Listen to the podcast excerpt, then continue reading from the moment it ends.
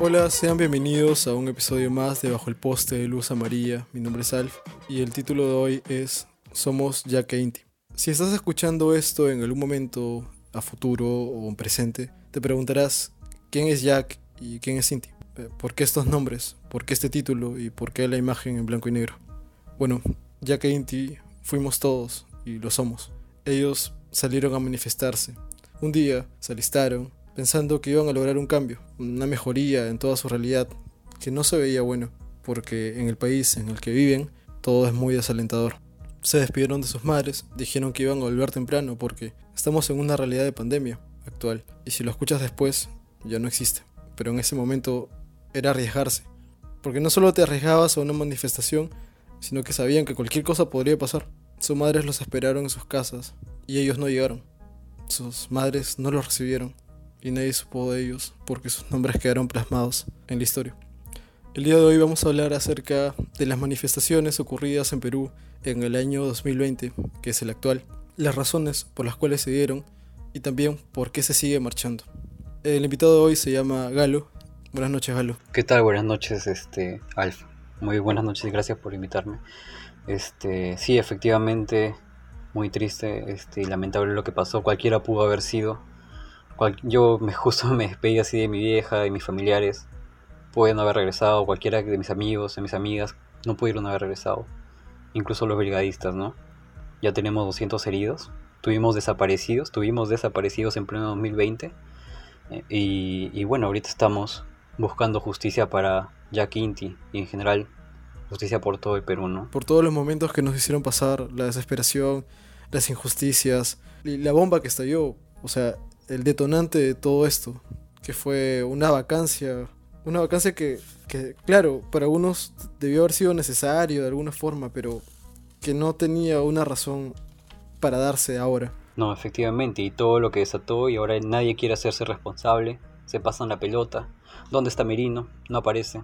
Este, justo hoy día salió qué beneficios iba a tener, va a tener su chofer, su, su pensión de expresidente. Se le va a dar un chofer. Se le va a dar un chofer, se le va a dar una pensión de expresidente. O sea, mira, mira tú en qué estamos, ¿no? O sea. Claro, por ser presidente cinco días, ya tiene una pensión como presidente. Sí, pues. Se ganó la lotería del tipo. Y las familias, las familias que se perdieron. A quienes invitaron al, al ayer al, a lo de Sagasti, o sea. Me pareció un rastriego en la cara de básicamente de, oye, mira, tus hijos se murieron, pero, weón, estás acá en el Congreso. Aplaude. Apláudeme, ¿no? Todos los, los congresistas que votaron a favor de la vacancia estaban ahí. Todas las causantes de las muertes de Jack Inti. Y en ningún momento se habló más de ello. Ni de la policía. Dijeron que iban a haber consecuencias, que iban a haber acciones, pero no especificaron con quién. Ahí estaba Sagasti, nuestro presidente actual. Este nos dio mucha calma en realidad, este, de alguna manera, pero vamos a seguir marchando, ¿no? Porque hay cosas que no se han dicho y hay que dejarlo en claro, ¿no? Ayer estaba leyendo en Twitter un, un, pata que decía que el presidente va al teatro. O sea, así tal cual. El presidente va al teatro este, y los comentarios que lo amamos, qué lindo, ¿no? O sea... La gente está, está un poco cegada, tal, vez. Es como que... ¿Sabes qué me recuerda esto? Las personas a las cuales eh, no, saben, no saben lo que es el amor y el amor violento que se les ha dado por mucho tiempo es lo que ellos ven como amor. Y cuando alguien que los trata menos violentamente eh, viene, llega a sus vidas, es como que lo ven como una mejoría o como si fuera un dios, algo que necesitan, algo nuevo y algo mejor. Eh, eh, lo veo exactamente igual, porque nos han dado pura mierda, porque no creo de otra forma llamarlo, nos han dado puro excremento para políticos y para líderes, y ahora llega uno que tal vez parece mejor, el panorama es mejor, claro, o sea, al parecer el tipo tiene educación, lee Cito Vallejo, wow, ya las personas ya están engatusadas otra vez con, esto. O sea, piensan que, tal vez ya llegó la mejoría, pero no olvidemos y no, no seamos ciegos tampoco, porque ya han llegado falsos profetas antes. Ya nos han dicho que todo va a mejorar antes y terminamos con dos muertos.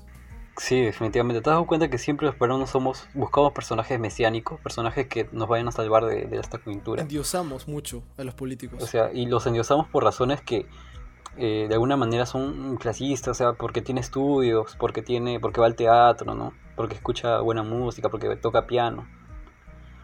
¿Me entiendes? Son cosas que, que hace pensar mucho en, este, en que, cómo estamos como sociedad, ¿no? Es como si viéramos más a, digamos, a, una pareja amorosa que a un líder que nos va a dirigir hacia una mejoría como país. Exactamente, una, una pareja Parece una pareja amorosa. Y hasta los memes. Y claro, los memes son normales. O sea, estamos en 2020. Obviamente hay memes por todos lados. Pero, pero es como que algunas veces se puede quitar la idea de la realidad en la que vivimos también.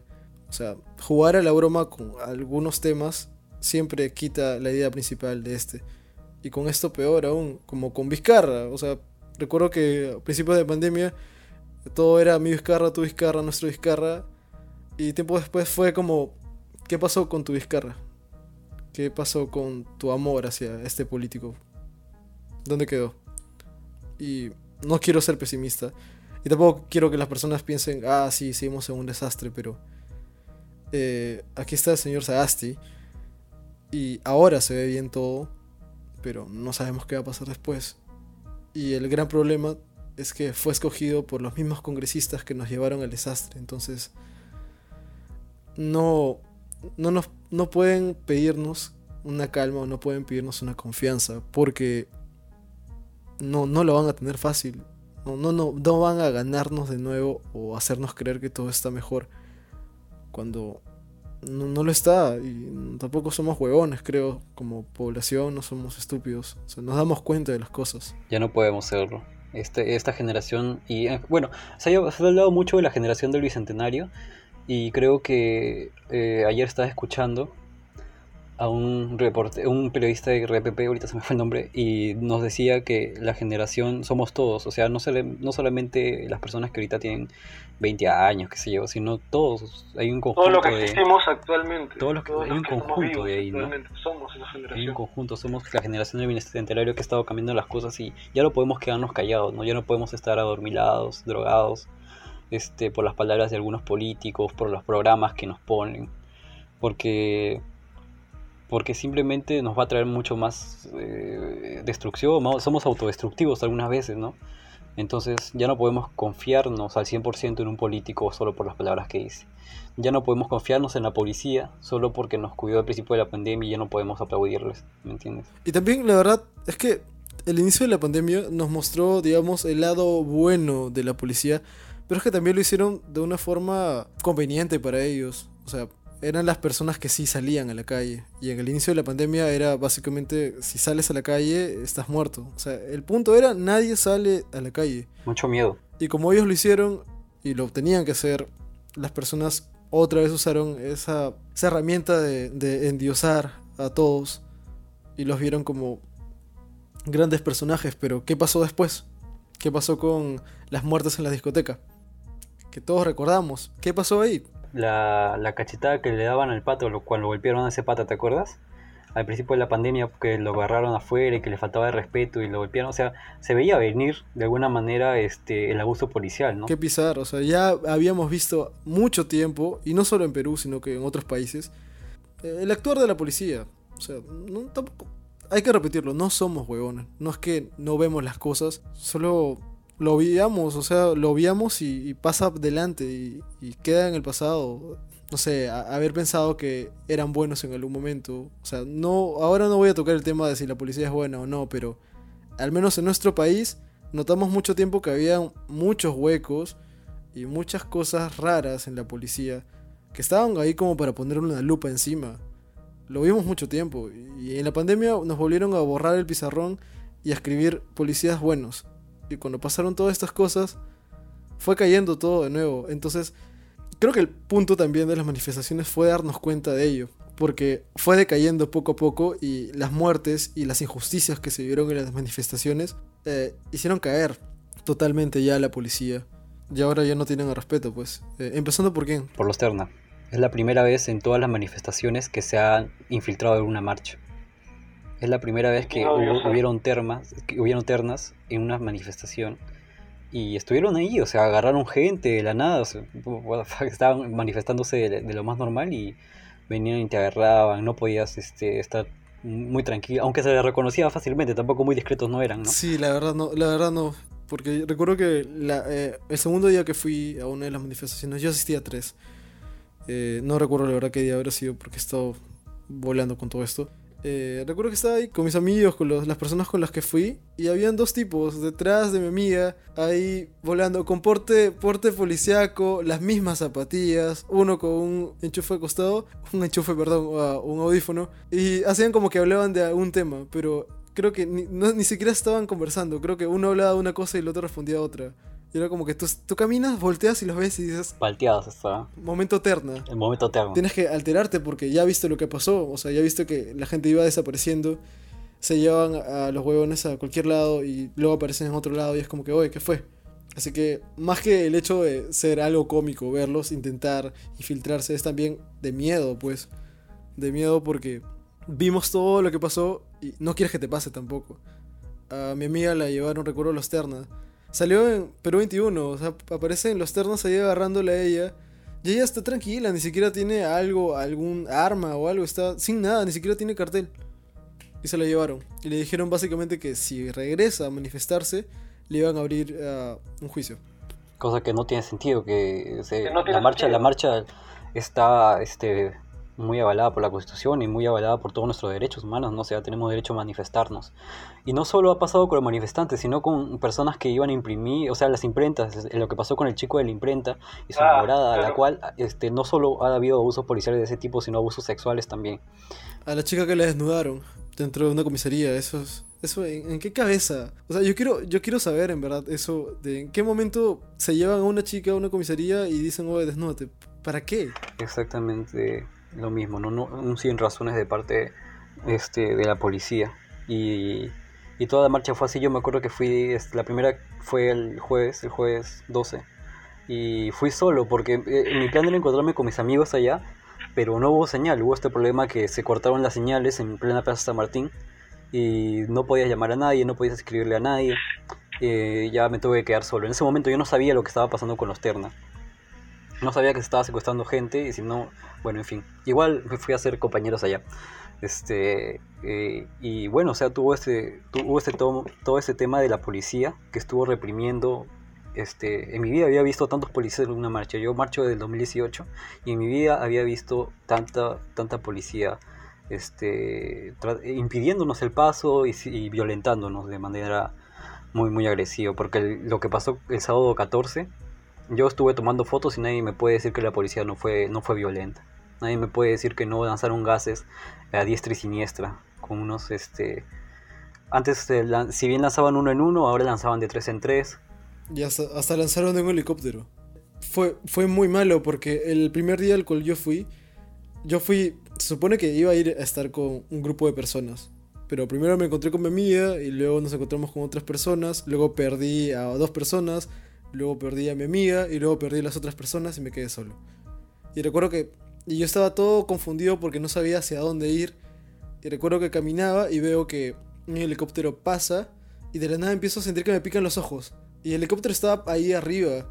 Me empezó a picar los ojos y la gente comenzó a decir, están tirando gas pimienta, están tirando lacrimógena. O es algo. Tú estando ahí te das cuenta porque no eres cojudo, pues te pica los ojos y sabes lo que está pasando. Y de la nada la gente empieza a correr de un lado hacia otro, en una vía grande, y piensas, ¿qué, qué está pasando? ¿Están disparando o un auto está a punto de atropellar a todo el mundo? Pensando, pensando más allá de, de lo- la- las lacrimógenas, está el trauma que nos han dejado a todos. Es como que personas antes nunca se han expuesto tanto y han tenido que correr literalmente por su vida. Porque, porque si ves a un tumulto de personas corriendo de un lado hacia otro en una vía grande, ¿qué, qué vas a pensar? Es que en tu cabeza lo único que salta es, oye, te vas a morir. Eh, que te lancen lacrimógenas. Algunos, para algunos fue su primera marcha encima. Entonces veías a gente Claro. recontra asustada. Me acuerdo que el 14 la gente estaba recontra asustada por lo que estaba pasando. Yo estuve en Pierola con, con Abancay. Primero fui a la- al, al frente del Sheraton. Ahí sí fue con unas amigas, pero después me separé y me fui a Abancay porque estaba tomando fotos en ese momento para un curso de Dale, en fotografía Abancay. en Abancay con, con Piero Olay, entonces estaba viendo primero la gente marchando pacíficamente y de pronto veo una ambulancia que se está metiendo, que está este, entrando con todo y, y la gente abriendo paso para que, para que viene y después veo a los héroes, a uno de los héroes que tuvo esta, esta, esta, esta manifestación, que fueron las brigadas. quiero, quiero dejar un punto muy claro acá porque probablemente hasta si es que alguien está escuchando el podcast hasta acá va a pensar que somos muy pesimistas, que jóvenes, qué sé yo, pero definitivamente eh, los, brigadistas fueron un punto muy a favor de todas las marchas. En mi vida había visto tanta, tanto apoyo por parte de estas personas, ¿no? Las brigadistas, los brigadistas que estuvieron ahí nos salvaron a muchos, nos regalaron este, toallas, nos regalaban, eh, nos ayudaban con el vinagre, nos ayudaban con los heridos. Le tomé fotos sobre el brigadista este, este, trayendo un herido que le habían, que este, le habían roto la cabeza atrás. Entonces, este, muy, me ha quedado una imagen marcada de los brigadistas, de los voluntarios, de bomberos y, y propios este, de ahí muy muy marcada y muy muy buena en realidad. es, es muy bueno es muy bueno muy hecho. bueno en realidad. Entonces este me, me, gustó ver esa unión unión de, de, de edades de profesiones incluso de aficiones porque también tuvimos a los que son los los los este los de las barras bravas. Ellos en primera línea salvándonos con las con las este, con las bombas lacrimógenas. No soy santo de su devoción, ¿no? Pero. Esa unión que nos ha dado también las manifestaciones, uh, más allá de generación, sino socialmente. O sea, las manifestaciones no estabas viendo solo a un grupo de personas que estén clasificados de alguna forma. Estabas viendo a todo tipo de personas manifestándose por una razón. O por varias razones. Pero estábamos todos ahí. Veías a personas con sus banderas LGTB, a los barristas, a, a, a, feministas. a los de San Marcos, a lo de San Marcos. Fue un episodio crossover enorme, pero muy triste. Al final se convirtió en. Bueno. Desde el principio, creo, desde que empezó la represión policial, fue un episodio bastante triste. No nos dejaban protestar como hubiéramos querido. Este. Todo fue siempre de manera pacífica. Eh, como te digo, la primera línea este, fueron uno de las, los más valientes allá, los barristas, y también las, las mujeres que estuvieron, los grupos feministas que estuvieron adelante, eh, este, sacando las bombas, ¿no? desactivando las bombas. Tú mencionaste al principio que esto fue una bomba, este, y justo me, me, hiciste acordar una chica que salió en la televisión a decir que nosotros somos la generación que desactiva bombas, ¿no? Este, somos la generación que las mete en un bidón de agua y las deja ahí para salvar a los demás, tío, o sea, valientes hasta el final mi apoyo total para ese, esas personas. Eh, yo tuve la oportunidad de lunes estar con una brigada desactivadora de bombas y felizmente no hubo ninguna. Pero siempre hay que estar ahí preparado. Pucha, poniéndome los lentes, todo el casco, el guante para poder recoger, voy con mi bidón y, es, y esta vez tuvimos escudos que eh, la verdad no sé quién los donó, pero, pero los teníamos, unos de, unos de madera. Y esta vez ibas preparado y con todos esos implementos piensas, pucha, si tengo todo esto es porque algo malo va a pasar. Es porque algo va a pasar. Así que por algo necesitas escudo. Y también habías visto pues las noticias de los policías disparando diestra y siniestra canicas. En vez de perdiones. Hasta balas han encontrado. Y entonces vas y dices, pucha, ya al menos tengo un escudo. O sea, al menos tengo un escudo. Ah, voy a estar bien.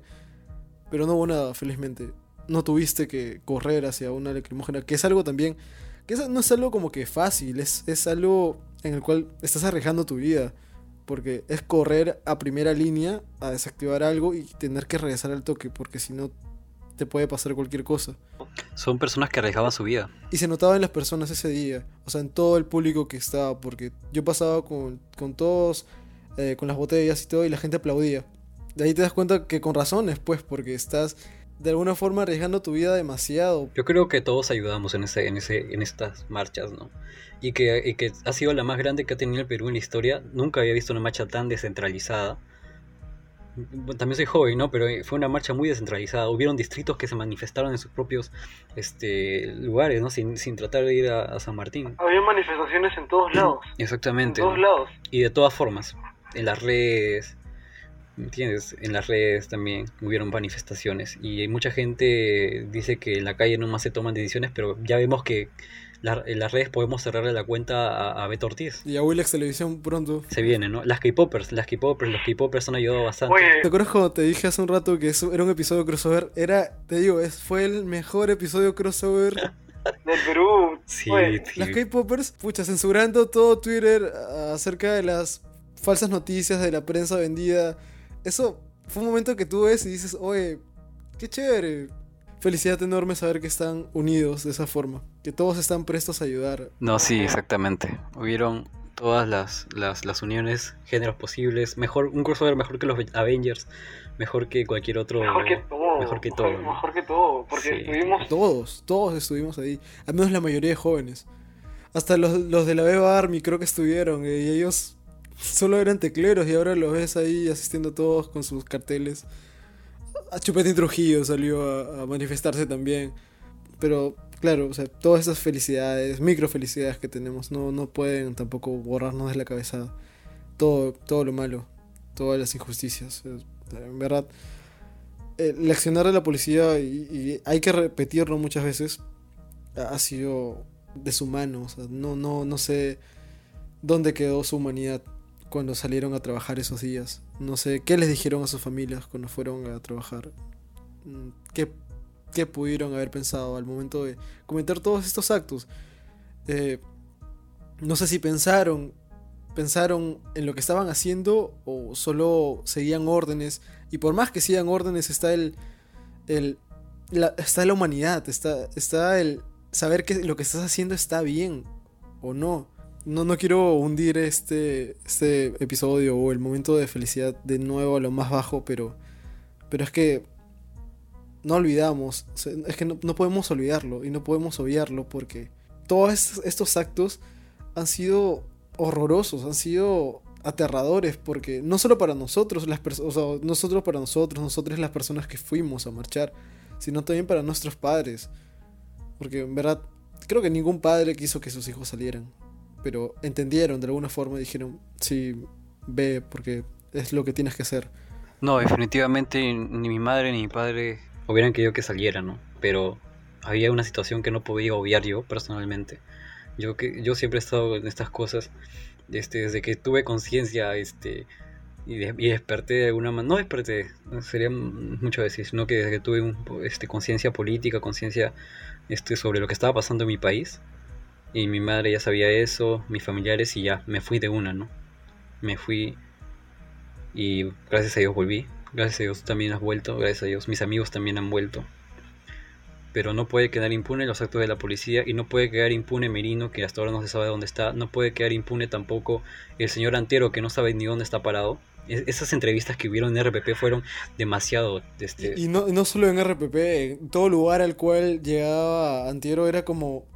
No sabía, creo que el tipo ni siquiera sabía en qué, en qué lugar estaba parado. Es como si hubiera estado flotando en la nada y solo respondía...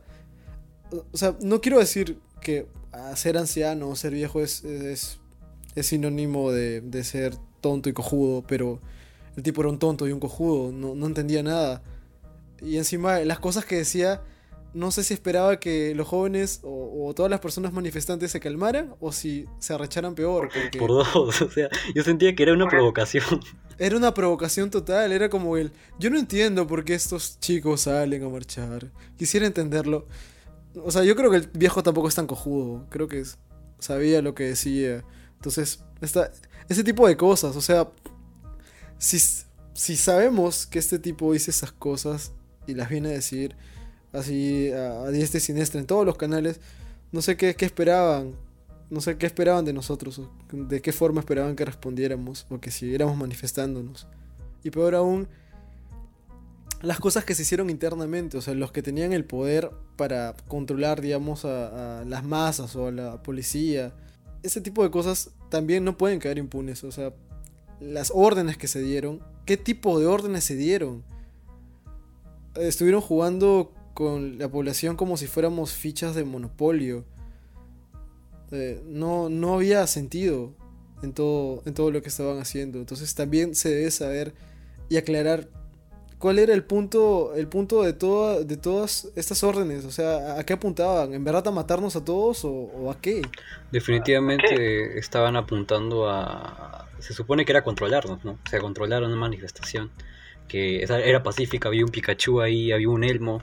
No, un Power Ranger también. Ya me imagino en el futuro ahí nosotros, las fotos. No vamos a cagar de risa, la verdad, esas Me voy a cagar de risa también y me voy a acordar de Inti Sotelo y de Brian y me voy a acordar por lo que voy a seguir luchando hasta el final. Esos nombres nunca, van, nunca se van a borrar. O sea, yo no...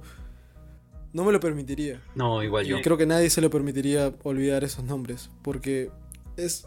es O sea, no quiero ser muy extremista, o sea, o sonar muy sentimentalista, pero yo siento que una parte de mí murió también. Porque en verdad pudimos ser cualquiera. En verdad pudo ser cualquiera.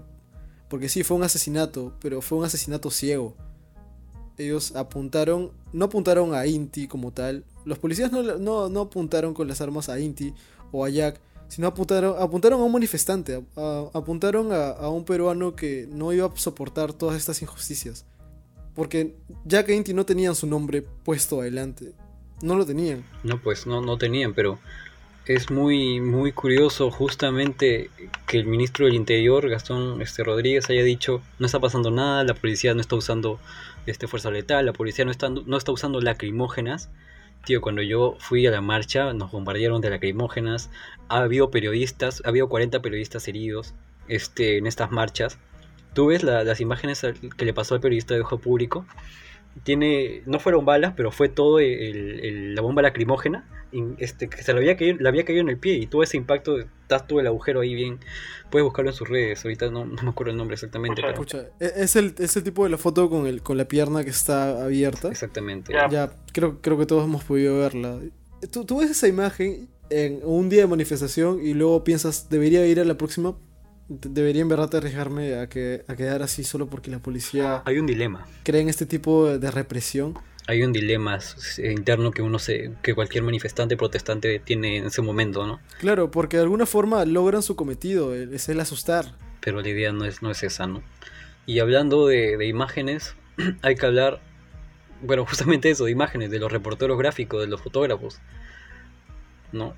De, por ejemplo, a mí me gusta mucho la fotografía de Ir Mejía, me gusta mucho la fotografía de Luis, este, eh, Javier Dark que están ahí y probablemente hay muchos fotógrafos muy muy buenos que han fotografiado este eh, las marchas. Hay una imagen que me gustó de la última que fue esta, no sé si la has visto, de una persona levantando la bandera. Claro, la que, la que se volvió viral, la que es básicamente la representación de lo que fue estas marchas y lo que es. Que sale un poco... Muy buena esa foto, de. Hace un poco de, de, decir, se parece bastante a la imagen que pintó de la cruz de la libertad guiando al pueblo. La libertad guiando al pueblo se llama. Entonces, este, a esas imágenes, ese tipo de iconografías da ganas de luchar, ¿no? O sea, ves policías que están disparando, pero ves este tipo de imágenes, entonces se te eleva un poco el... La esperanza. El, el coraje, la esperanza. Y, ya, bueno, tenemos este... También tenemos ahora a nuestros amigos que han estado compartiendo como locos en los estados de WhatsApp. Lo orgulloso que me siento de mis amigos que, y amigas que han estado eh, compartiendo, informándose, personas que yo personalmente no creía que, en algún momento se iban a, informar, pero Dios, qué orgullo, de verdad, qué orgullo verlos, voy a llorar, orgullo este, verlos este, de esa manera. Es algo muy, lindo, o sea, tú te das cuenta de las personas que ni siquiera pudieron asistir a las manifestaciones, pero ayudaron, ayudaron de su forma, ayudaron informando, lo que no hizo la prensa lo hicieron ellos.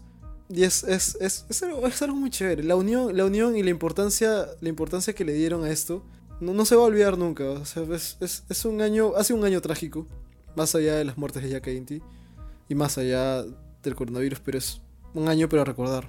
Definitivamente, lo vamos a recordar bien por estas cosas.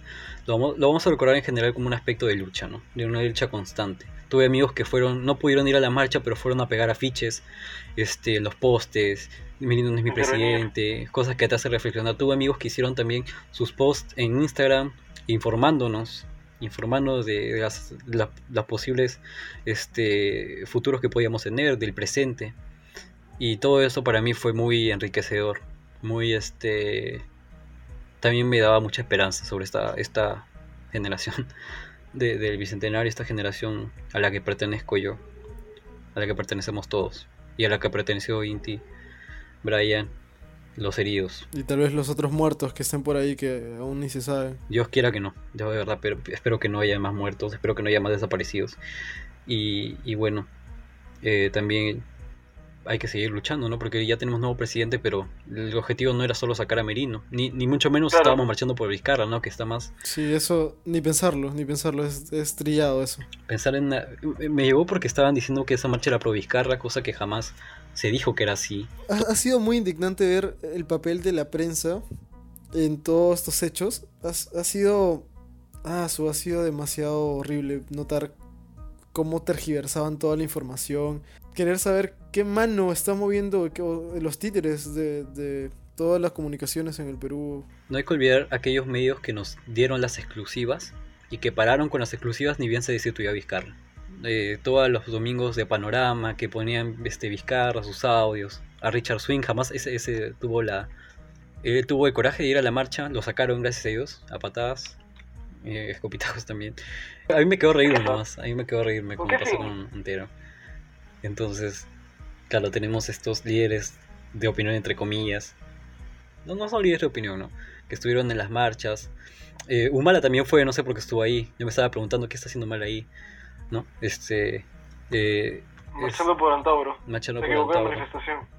Exactamente, ¿no? Entonces, eh, no, no estábamos marchando por Vizcarra, no estábamos marchando por restablecerlo, mucho menos. Incluso creo que se vio un poco la cara de Vizcarra de, de, de, quiero decir, bueno, sí, yo le voy a decir, un poco de oportunista al momento de, de dar a entender que, él quería regresar. Entonces, eh, muy preocupante eso, ¿no? O sea, mucha gente querrá claro. Vizcarra lovers, qué sé yo, que mi Vizcarra, que tu Vizcarra han quedado ahorita, este, quedé, ¿no? Quedé. Ahorita que Quedaron como estúpidos. Quedé, ¿no? Sí, exactamente. Pero también mucho tiene que ver la desinformación, ¿no? Tiene que ver mucho los medios, tiene que ver mucho nuestro, nuestro propio despertar, ¿no? Como te digo, esta marcha eso ha hecho que todos eh, nos hayamos despertado, eh, pero también el hecho de que nos hayamos despertado ahora es un mensaje, ¿no? De que hemos estado dormidos todo el tiempo, de que hemos dejado pasar muchas cosas y es hora de ahora estar vigilantes, ¿no? Estar constantemente ahí, ¿no? Checando quién es el nuevo presidente, checando en voto informado, checando ahora que se, que se vienen las elecciones el 11 de abril. Hay que estar... De los congresistas, que ahora vamos a escoger supuestamente, desde que no lo sacamos antes. Eh, vamos a tener este tipo de, de va a ser un cambio al Perú, ¿no? O sea, esto va a dirigir el futuro del Perú próximamente y hay que estar vigilantes ahí, ¿no? El, este despertar, e, el hecho del interés de muchas personas que antes no, no, les importaba mucho la política o que no les importaban los temas sociales, el hecho de que ahora estas personas ahora estén más pendientes o ahora entiendan mejor es, es algo que hemos ganado. es una mejoría, es una mejoría total porque una vez que entiendan estas cosas o, o poco a poco lo vayan entendiendo, yo creo que van a entender más cosas con el tiempo y al final el, Perú o esta nación somos todos. Si es que todos no entienden, entonces no, no estamos creciendo. O sea, no es, no es entender uno solo, sino en verdad deberíamos entenderlos todos. Y no somos terroristas, ¿no? no como mucha gente está diciendo, estaba diciendo, no somos terroristas, tío. O sea, estamos este, marchando por un derecho que a mí me parece justo, me parece totalmente válido. Eh, nos estaban tratando de terruquear a todos los jóvenes, como siempre, como ha pasado siempre con San Marcos, como ha pasado siempre con, este, con las marchas, donde han visto jóvenes y nos dicen, no, que están con el Modavef, que están siendo pagados por Soros. Tío, yo estoy esperando ahorita mi cheque de Soros, estoy esperando hasta ahora, este, este, estoy esperando este, que me paguen de una vez. Eh, también quiero saber en qué momento Antauro viene con un troncho a mi casa y nos filmamos juntos. Claro, ¿no? Estamos esperando claro. que nos paguen aquellos que nos supuestamente nos han contratado, ¿no? Entonces, eh, también quiero decir que a esas personas que eh, en realidad también fueron este, bastante eh, equivocadas en sus opiniones, incluso intentaron desinformar como pasó con el programa de Rey con Barba, tratando de decir que estos manifestantes tenían... Ah, eso, eso, eso fue lo más manchado que he visto en un programa, de verdad.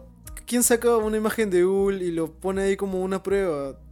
Se, se quemaron solos, se quemaron solos porque... Estaban quemados, ¿no? Pero bueno, seguían quemándose. ya, estaban quemados. Pues. No, ya se incendiaron. Los tipos se incendiaron totalmente. Ya, ya no hay forma, no hay Ave Fénix que los reviva. Eh, también, también da miedo esto, porque te das cuenta de.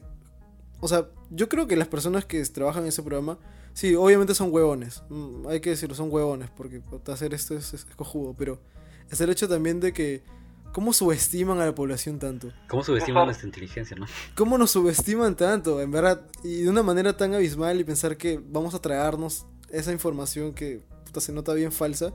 Ahora pensar, las otras casas de la comunicación también nos subestiman tanto.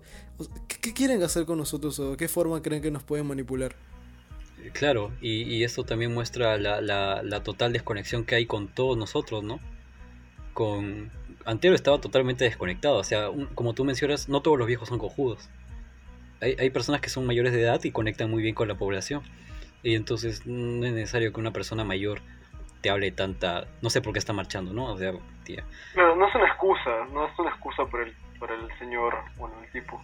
No es una excusa. Y también buscar, ahora, ya que estamos en este punto del podcast, también buscar a los culpables de la muerte de Inti y Jack, ¿no? Este, que pues, es una de las razones por la que se está marchando también.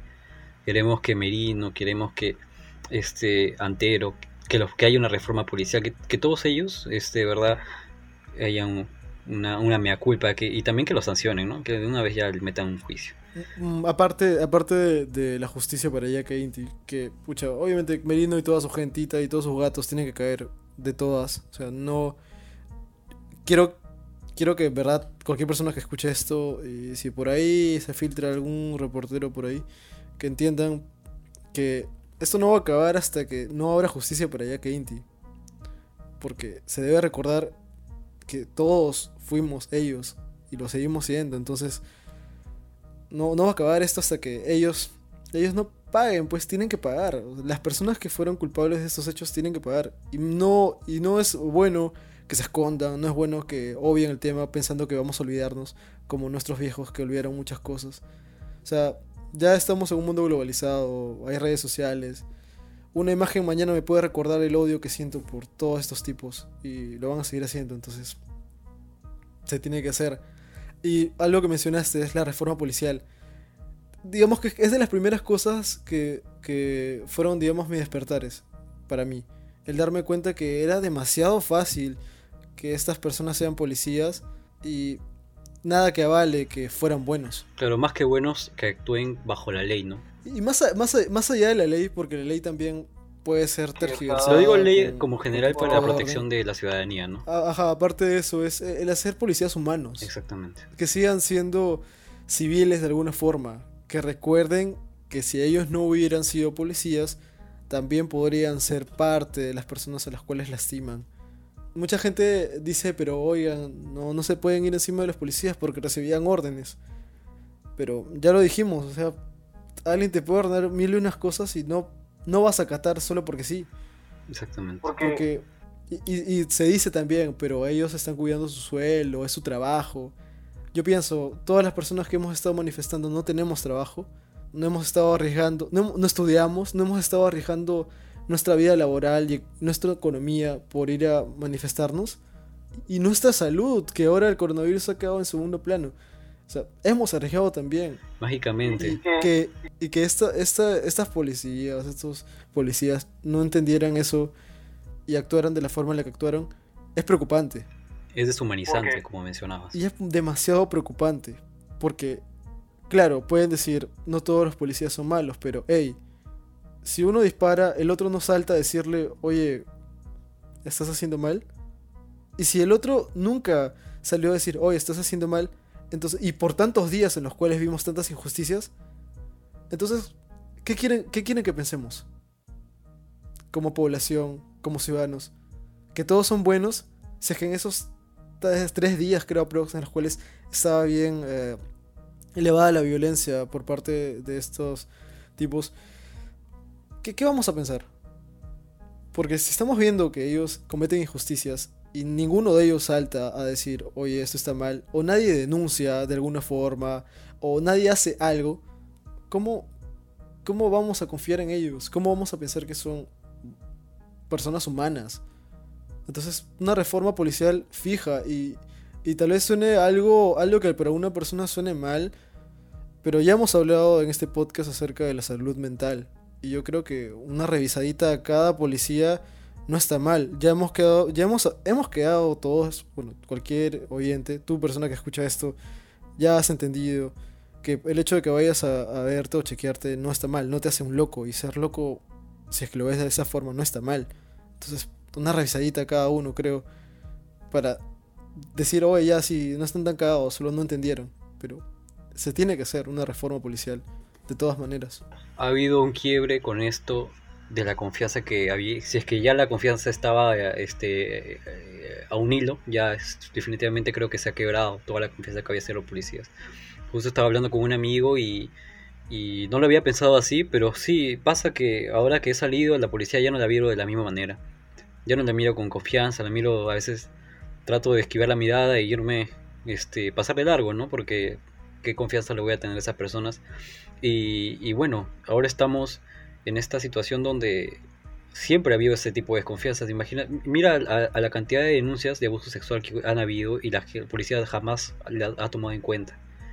¿Me entiendes? O sea, la cantidad de, sembradas también que ha habido, la cantidad de policías corruptos, de policías coimeros, de policías, en fin, un sinfín de cosas que no todos, por supuesto, pero que a una institución deja, deja manchada.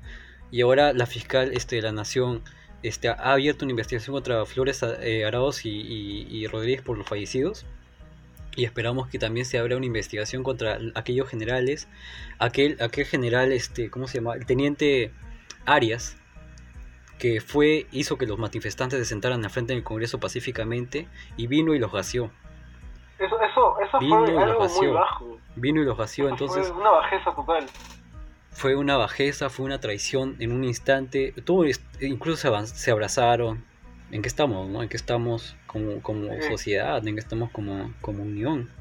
No habían hecho nada, estaban sentados. Y eso fue después de la primera muerte. Y eso fue después de la primera muerte, cuando las papas estaban quemando. ¿Qué necesidad había de, de ir y lanzarle lacrimógenas?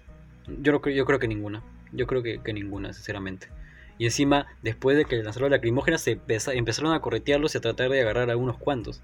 Me acuerdo que estaba viendo el reportaje en vivo y vi a un chico que estaba saliendo pidiendo ayuda al reportero. Y pum, se halló y ya, quién sabe qué será de su vida. Espero que esté bien. Aparte de ese hecho que todos recordamos y todos vimos, creo que lo vi también en un programa de televisión, recuerdo, que por casualidad se les dio por decir la verdad en ese momento en el cual una persona explicaba todo lo que había pasado, de que les hicieron entrar y que luego de la nada llegan estos tipos a tirar lacrimógenas y es como que... ¿Por qué? ¿Por qué? ¿Qué, razón? ¿Qué, ¿Qué, afán?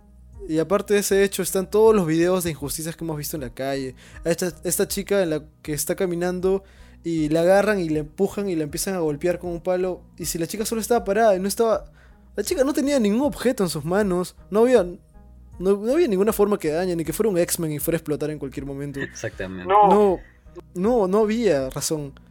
No había ningún tipo de razón. También estos videos en los cuales empujan a una mujer al suelo solo para hacerla retroceder, pero la empujan con una ira y te pones a pensar, ¿de qué forma nos estaban viendo los manifestantes?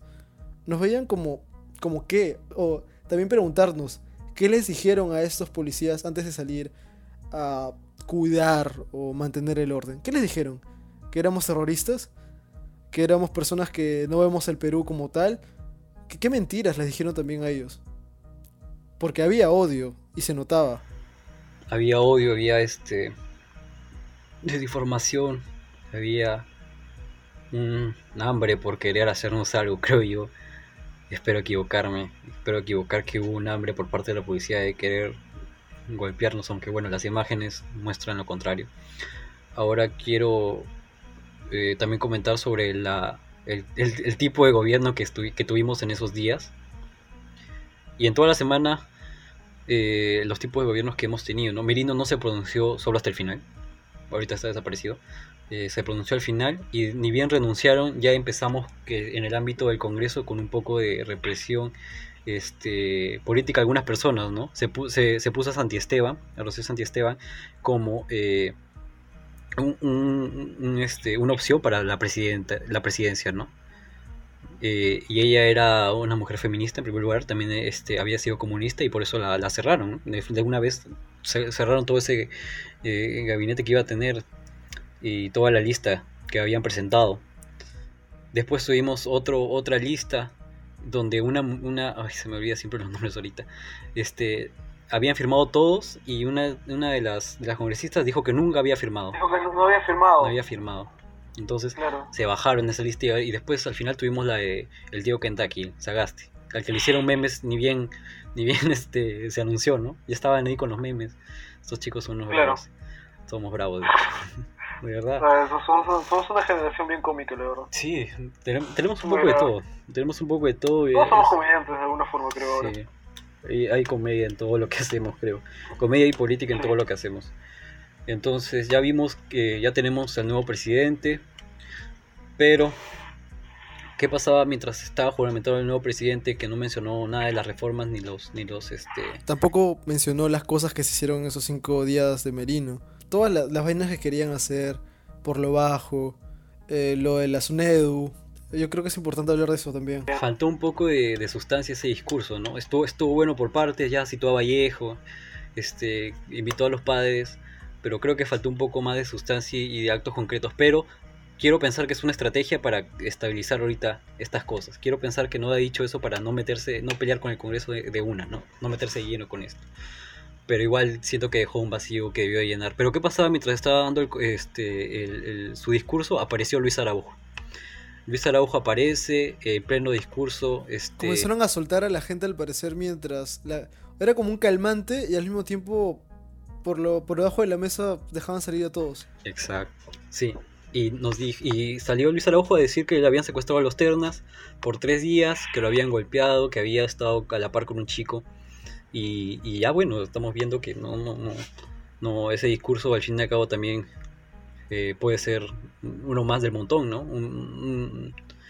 algo que siempre se, se, ha dicho, ¿no? Yo espero que tome acciones porque yo, yo voy a jugar creo que a partir de las acciones. O sea, ahorita estoy, estoy diciendo que no debemos concentrarnos. No digo que no debamos confiar, desconfiar al 100%, pero tampoco hay que confiar al 100%, no hay que esperar las acciones que se vayan a tomar. Sí, podemos desconfiar de Sagasti, pero tal vez puede que no, no sea todo lo que pensamos. O sea, creo que no hay tampoco que pensar de una forma tan negativa del tipo. Tal vez. Claro, porque ahora es el, es el que tal vez pueda ayudarnos, porque sí, nos manifestamos, pero no es como que los manifestantes vamos a entrar a, a hacer todo. O sea, es el hecho de llamar la atención al ojo de la tormenta de lo que hacemos y que nos hagan caso y que nos ayuden con esto. Entonces, si Sagasti nos ayuda y ojalá quiera hacerlo, las manifestaciones están sirviendo. Sí, hay que ver las acciones porque hasta ahora los presidentes que hemos tenido, y quiero, quiero dejar esto bien en claro, hemos tenido cinco presidentes en, menos de lo que dura un mandato policial, un mandato este presidencial, y todos han estado con las manos manchadas desde Kuczynski hasta Merino, pasando una chiquita por Mercedes Zaragoza. Si lo vemos más lejos, todos estos últimos años, desde que la mayoría nacimos, hemos visto a puro corrupto como policía, como policía, perdón, como presidente. Es como el primero que tal vez no tiene tanta cola que le pisen, aunque sí tienen algunas cosas eh, que se pueden juzgar de alguna forma. Claro, pero hasta el momento dio un poco de tranquilidad que no tuviera antecedentes penales, pero como te digo, sí hay bastantes cosas que se le puede... ¿Y, qué, qué tan mal suena eso, no? Que te, dé, que te dé alivio que tu presidente no tenga, no tenga un... Claro, eso suena mal, o sea, creo que lo decimos en otro país y va a ser como que, oye... Esa, esa expresión de, oye, ese tiene antecedentes penales, no, entonces... Así como que, eh, no tiene antecedentes penales, y es como que... Cuando deberían de una no tenerlos, ¿no? Claro, no debería ser algo, algo para aplaudir, es algo normal, ¿no? Pero bueno, vivimos en un país en el cual tenemos congresistas con juicios abiertos, tenemos corruptos ahí que sabemos que son corruptos, pero están ahí bien conchudamente. Bien sentados, algunos a veces durmiendo. Roncando. Roncando. Ah. El Congreso siempre Yo del Congreso siempre he tenido lastimosamente una imagen de personas de los otorongos, ¿no? Los, los grandes otorongos, dormidos, algunos racistas, como por ejemplo pasó con Marta Hildebrand. Eh, una, y lo voy a decir una vez, una total descentralización, una total falta de representación de, los, de las regiones. Se supone que el Congreso nos debe representar y, se burlaban de la gente que iba con sus, polleras, que, de las congresistas. Yo recuerdo mucho eso, recuerdo que había recuerdo una congresista que iba con polleras. Bueno, eso era una representación total. ¿Y ahora qué tenemos? Claro, que este contero no significa que sea una buena persona, educada, oculta. ¿no? O sea, no, no tenemos que tener esa imagen ahí plasmada, ¿no? Se supone que el Congreso debe representar a todos, a todas las personas eh, de este país. Y este país no solo es Lima, no solo es, no solo es la costa, este país también es la sierra, este país también es la selva, regiones que han estado muy, muy eh, apartadas de esto de alguna manera casi siempre, ¿no? Claro, sí. E, este tipo de manifestaciones, las muertes que de Inti Sotelo y Brian ha, habido con muchos jóvenes en las protestas que ha habido contra las minerías, en la protesta que ha habido contra estos temas, entonces hay que tener un poco también de conciencia de qué pasa en las regiones. Claro, y, ser un poco más empáticos, o sea, Yo entiendo que todos como peruanos habremos saltado al ver el futuro de nuestro país y ahora notemos los problemas y queremos cambiarlos, pero ¿por qué no notamos los de los demás antes? Porque el Perú no es solo Lima, el Perú no es Lima y hemos visto a manifestantes luchando por sus derechos en otras regiones, hemos visto noticias, tampoco es como que nos han cegado, han estado ahí, pero ¿por qué no saltamos también? ¿Por qué? Solo porque no, no estaba cerca de nuestro, no sé, de nuestra ciudad que conocemos como Lima, que algunos piensan que solo es Perú. ¿Por, por qué, no, ¿Por qué no actuamos antes? ¿Por qué no pensamos más en los que sufrían más allá de nosotros, en nuestra realidad, nuestro contexto, nuestro día a día y lo que podemos percibir de nuestro país, nuestro pedacito del país? Quizás haya podido sonar un poco eh, eh, pesimista este, está casi, casi todo, en realidad, de lo que hemos hablado, pero en realidad yo tengo la esperanza de que este es el, el, peldaño para. Esta, es la, esta marcha es eh, el peldaño para hablar sobre esas descentralizaciones, para hablar sobre las regiones y sus problemas y tomar conciencia política de todo, no solo de, de Vizcarra, de los presidencias, sino de todo, ¿no? Claro. Hemos, hemos tenido leyes de desprotección contra los, aquellos que estaban protegiendo los, los, los ambientes allá en, en, la selva, a los protectores ambientales, y no protestamos por eso, ¿no? No hubo ni una sola marcha. Creo que ahora si ocurre un problema deberíamos salir todos como país y no esperar que solo salgan a los que los afecta.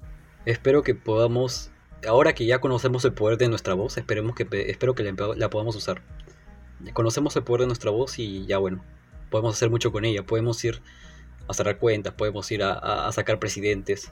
Ahora, ahora sabemos, sabemos que, que importamos también como población, no como creo que les hicieron creer a, a las antiguas generaciones o a las personas de antes, que no podían hacer nada para cambiar algo. Ahora sabemos que podemos cambiar, pero es triste saber o pensar que tal vez este cambio se dio por dos muertes. Porque en, verdad lo que pasó fue eso. Hubieron dos muertes y recién ahí entendieron. Tampoco la idea es pensar que tenemos que morir para que cambie todo.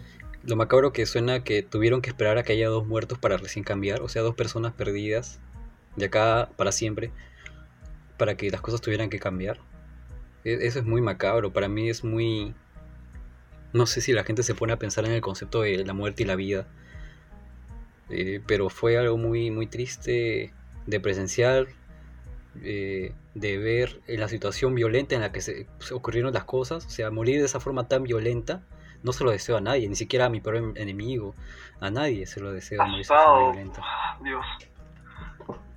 ¿No? Entonces, eso también deja una marca, eh, como tú dices, ya hablando de salud mental, este, en la salud, eh, en, la mentalidad, en la psicología de muchas, de muchos jóvenes, de muchas personas, de, y, y todos los jóvenes del Perú, ¿no? Y, y, en general creo que ahora de Lima, porque, como te digo, las regiones han experimentado esto desde, antes, ¿no? desde la época de terrorismo, desde mucho antes incluso. Eh, y, hay que tomar conciencia ahora del poder de nuestra voz, del poder de, los ciudadanos, de la ciudadanía, de saber eh, diferenciar a estos políticos que nos hacen daño, a los medios de comunicación que nos hacen daño, a los periodistas o disque periodistas que nos hacen daño y que tienen denuncias, por supuesto, ¿no? Momento para recordarle a la gente que por favor cancelen a Beto Ortiz de cualquier forma, hablen a sus familiares que aún lo siguen, que no los vean, que lo hundan. El tipo no merece ya algo de atención a estas alturas. No, no merece nada. Ni él ni todos los periodistas que nos que, que se, se, se, metieron en esto en un todos principio. Todos los que nos vieron la cara. Todos los periodistas que nos, nos dieron la cara. Y yo estudio periodismo. Y, y, justo hace poco leí el comentario de el tuit de una amiga que decía yo estoy estudiando periodismo y, y, me preocupa mucho la desconfianza que se tiene a los medios, a la prensa. A mí, a mí también me preocupa eso.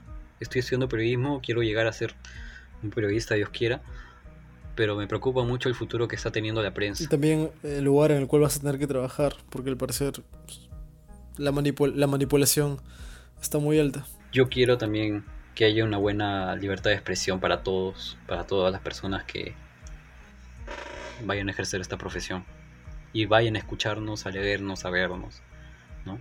Que haya de, nuevo esa confianza hacia la prensa, porque la prensa, el periodismo en realidad eh, se debe a la opinión pública, no a aquellos que están en los altos mandos, no podemos vendernos como pasó con, con Montesinos, no podemos vender a nadie, tenemos que siempre buscar la, verdad, como los medios es, es tu papel principal, ¿no? No cortar transmisiones, no cortar entrevistas como pasó, eh, no tenemos que, por, qué, por qué hacer eso, ¿no?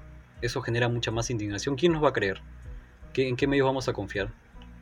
¿Cómo se va a mantener la, ciudadanía informada si es que no, no tenemos esto? Y a mí me gusta mucho el periodismo. Yo soy, creo que eh, muchas veces he pensado que no, no soy no nací para ser periodista, sino para admirar el periodismo. Me gusta mucho leer crónicas, ver las fotografías, pero me desalienta mucho esta situación. Es, muy triste. Es muy triste porque piensas que no, no, hay, no hay un futuro prometedor o pensar que lo que estás haciendo va, a servir de, servir de algo. Si es que al final todo está manchado. Ya no hay una confianza. Han perdido la confianza total. O sea, yo ahora pienso y veo, veo a la prensa, veo a los periodistas y no puedo verlos de una buena forma, al igual que los policías. Al menos no ahora. Y eso es muy triste porque apuesto que no soy el único. No, no eres el único. Eso, no eres el único y eso se, se puede mostrar en las redes sociales, en fin. Y eso debe cambiar una vez. Y no solo con esta profesión, sino con todas las, las profesiones que se han visto involucradas, los abogados, en fin. Toitas, toitas. Debe haber una, una, una mea culpa y a partir de esa mea culpa empezar una reconstrucción. Claro, y ser mejores personas también, eh, entender, entender, eh, el entendimiento y la empatía, mm, pucha, nos puede hacer mejores, a todos, solo eso. Eh, bueno, Galo, para concluir, generalmente sería una conclusión, pero quiero que esta conclusión sea la razón del por qué seguimos marchando. un pequeño resumen de todo. Porque seguimos marchando, bueno, ya sacamos a, Merino. Queremos que se vuelva a, restablecer responsabilidades penales a aquellos que se merecen esa responsabilidad penal y que no hay duda que se la merecen. También debemos detener esas imputaciones arbitrarias que han habido contra nuestros compañeros y compañeras.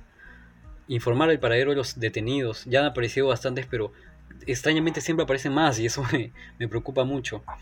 También esperemos que se saquen eh, o que haya una reforma hacia los congresistas para que ninguno tenga ninguna este, denuncia penal. Sabemos que ya tenemos un presidente que no tiene denuncias penales y nos alegramos, pero no debería pasar, ¿no? Ninguno debería tener denuncias penales, como mencionábamos hace. Ahora también eh, se está debatiendo lo que es el cese de la inmunidad parlamentaria. Yo ahí este, aún estoy tratando de buscar una, una posición, eh, pero también es una de las cosas porque la, que la mayoría está marchando, ¿no? También esperemos que saquen leyes urgentes y necesarias para culminar todo este periodo de transición, ¿no? Todo este periodo que dura, va a durar hasta el 11 de abril. Eh, por último, también eh, que haya mayor canales de información para la, población de, sobre los candidatos, candidatas que vayan a estar en, en la lista del 2021, el voto 2021. Y por favor, jamás olvidemos los nombres de Inti, Sotelo y de Brian Pintado. Jamás olvidemos esos nombres porque creo que son va a ser un recordatorio constante de esta lucha y de que jamás debemos pararla, ¿no? De que jamás debemos dormirnos de nuevo. Yo espero que no pase. Y ya bueno, ese sería mi, resumen. Muchas gracias, Alf. Bueno, ya escuchamos a, Galo. Para concluir también tengo que decir que no olvidemos, como dice Galo, no, no olvidemos todo lo que hemos vivido, no olvidemos los nombres de Jack e Inti, no pensemos que todo lo que pasó fue fugaz y solo fue una jugarreta. No, es, es, algo que hemos hecho. Sé que somos jóvenes y de alguna forma a veces pensamos que lo que hacemos no es tan importante, pero, pero tenemos voz, tenemos esa fuerza para poder cambiarlo todo y, se puede. Ya, ya vimos que se puede. Y no olvidemos, no olvidemos. Sé que antes era muy difícil eh, poder recordar todo porque se ha puesto que las antiguas generaciones pasaron por cosas, bueno, sabemos que pasaron por cosas más densas todavía aún, pero nosotros no vamos a olvidar y no podemos olvidar. Recordemos las injusticias y todo lo que hemos visto. Recordemos que nuestros amigos han sufrido también, amigos desaparecidos, amigos que han terminado mal por algún acto de la policía. No, no olvidemos, nunca olvidemos. Y recordemos que todos pudimos ser Jack e Inti. Así que recordemos sus nombres porque ahora son parte de, nosotros, de nosotros. Informémonos, no seamos ciegos, nos quieren estúpidos, no seamos cojudos, no seamos manipulables. podemos ser mejores. Eh, y somos mejores. Bueno, hasta aquí el episodio de hoy. Eh, ya saben que pueden seguir el podcast en arroba bajo el poste punto de luz amarilla. Eh, Galo, ¿en qué cuenta te pueden seguir en Instagram? A ti, por si tienen una pregunta o quieren saber más del tema. Sí, este, me pueden seguir en Instagram como arroba galo guion bajo nes hay algunas fotos que publiqué de la marcha, vayan a checarlas, también están, están muy bonitas y muy buenas y retratan todo lo que pasó. Recordemos que este episodio va para Jack e Inti. No olviden sus nombres, por favor. Hasta la próxima semana.